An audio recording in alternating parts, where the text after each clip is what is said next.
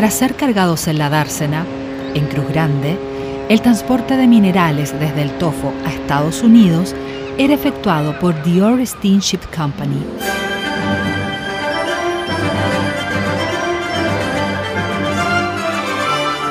Esta compañía trabajaba en 1924 con nueve vapores de su propiedad: Chiller, Vetter, Libor, Steeler, Maror, Santor, Cubor, Feltor y Fermor, con dos vapores suecos en arriendo llamados American Land y Speeland.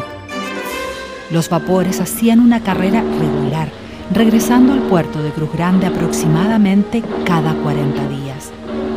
Durante cada año, mientras se mantuvo en operación, el complejo minero portuario Cruz Grande recibía como promedio 75 vapores destinados a cargar minerales de hierro.